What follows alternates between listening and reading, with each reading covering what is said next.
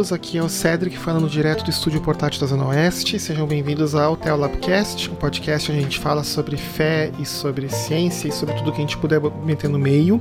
Mas nós, este não é o Teolabcast, esse é o Teolabcast.zip, que é a, o formato do podcast onde a gente coloca pequenas reflexões episódios curtos ou assuntos que não demandam uma entrevista ou uma conversa de mais de uma hora. Esse é um dos episódios que é uma série que gentilmente o pastor Guilherme Burdiak compartilhou com a gente para a gente divulgar no podcast, tá? que são séries sobre a fé urbana. E eu gostaria que enquanto vocês escutam esses podcasts, que vocês considerem, na medida do possível, eu sei que são tempos problemáticos para a questão da economia, mas se for possível que vocês possam contribuir financeiramente com o trabalho missionário do Burjack, que está fora do país, ele é missionário na Espanha atualmente. Então, se vocês puderem e quiserem fazer, nós vamos deixar nas notas do episódio as informações para isso. Tá? Aproveitem aí então as reflexões do pastor Guilherme Borjak.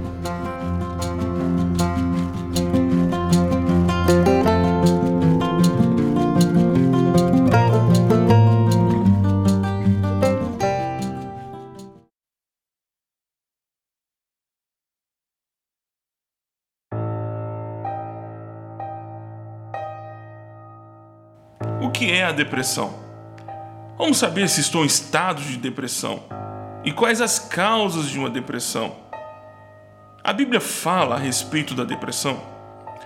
A depressão pode ser definida como uma tristeza que não acaba mais. É algo que chega na surdina como um ladrão à noite. Ela é tão traiçoeira que quem está acometido dela nem se dá conta. Há alguns indícios alguns rastros que você pode investigar para verificar se você está em depressão ou não. Algumas perguntas que você poderá fazer a si mesmo. Primeiro, durante o último mês, você esteve frequentemente chateado por se sentir deprimido e sem esperança?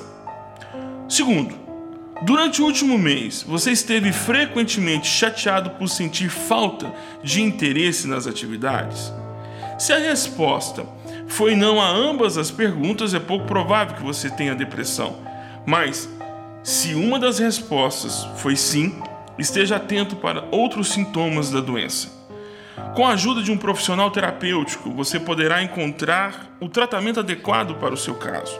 Antes de tratar do assunto numa perspectiva bíblica e de fé, é preciso deixar claro que eu me posiciono, não só eu, mas como outros pastores também, favorável ao tratamento clínico, tanto por psiquiatras, psicólogos e psicanalistas.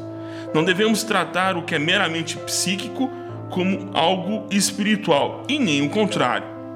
Bem, na Bíblia encontramos vários personagens que tiveram suas histórias de tristeza e de depressão registrados, para que de alguma forma pudessem nos ajudar a encontrar caminhos para a prevenção ou para o tratamento. A Bíblia enumera vários casos de tristeza e de depressão e suas causas, mas gostaria de atentar para duas: as causas que não provocamos e as que são provocadas por nós. Uma situação de depressão ou tristeza profunda causada por infortúnios alheios à nossa vontade podem ter como exemplo a morte de um ente querido. O luto tem o seu tempo para ser vivido não é anormal o choro por um período de tempo, mas passa a ser patológico se, vencido o tempo do luto, a pessoa continuar vivendo na tristeza, sem vontade de voltar à rotina. Existem também as situações que provocamos e que nos causam dor. Crises nos relacionamentos familiares é um bom exemplo. Neste exemplo, não há apenas um culpado.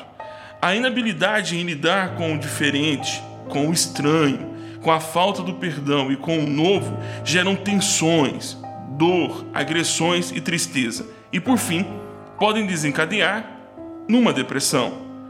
Um personagem bíblico interessante é o rei Davi.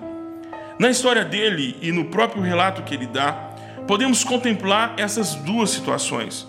Davi teve um caso extraconjugal onde, pela força da sua autoridade que possuía, abusou sexualmente de uma mulher foi o autor intelectual do assassinato do marido dela e a engravidou.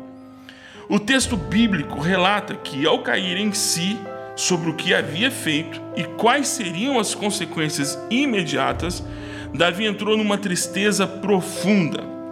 A criança que ele havia gerado a partir desta agressão não iria sobreviver. E isto o levou a ficar em um estado de vigília e arrependimento, para que a criança, vítima da sua arrogância, sobrevivesse. A tristeza em saber que, por sua arrogância, ele havia destruído uma família e gerado um filho que não sobreviveu, o levou a escrever um belo salmo, uma canção de dor. Nele ouvimos a alma de Davi arrependido e de um Davi tremendamente triste. Ele diz que a alegria de viver havia cessado, que o seu corpo todo sentia a dor da tristeza e que ele entendia que isso tudo havia acontecido por consequência de seus próprios atos. A outra situação acontece quando ele se torna um fugitivo de seu próprio reino e teme pela sua vida e de sua família, pois um de seus filhos o declara como inimigo. Ele sofre um golpe de Estado e se vê posto para fora de seu reino. Cabisbaixo, envergonhado, ele foge, mas sofre duplamente, pois o seu inimigo era seu próprio filho. E ao saber da morte dele, sofre muito ao ponto de pôr em risco a lealdade de seus comandados. Nessas duas histórias, podemos observar o quanto o sofrimento atormenta. A depressão, como eu disse agora há pouco, pode ser tratada e é importante que se trate. A tristeza faz parte da nossa vivência. É justamente por estarmos vivos que a tristeza pode nos afetar. Estar triste não é um problema. A tristeza nos ajuda a encarar a vida a partir de um novo ângulo. O problema começa a ficar sério quando você passa a viver triste.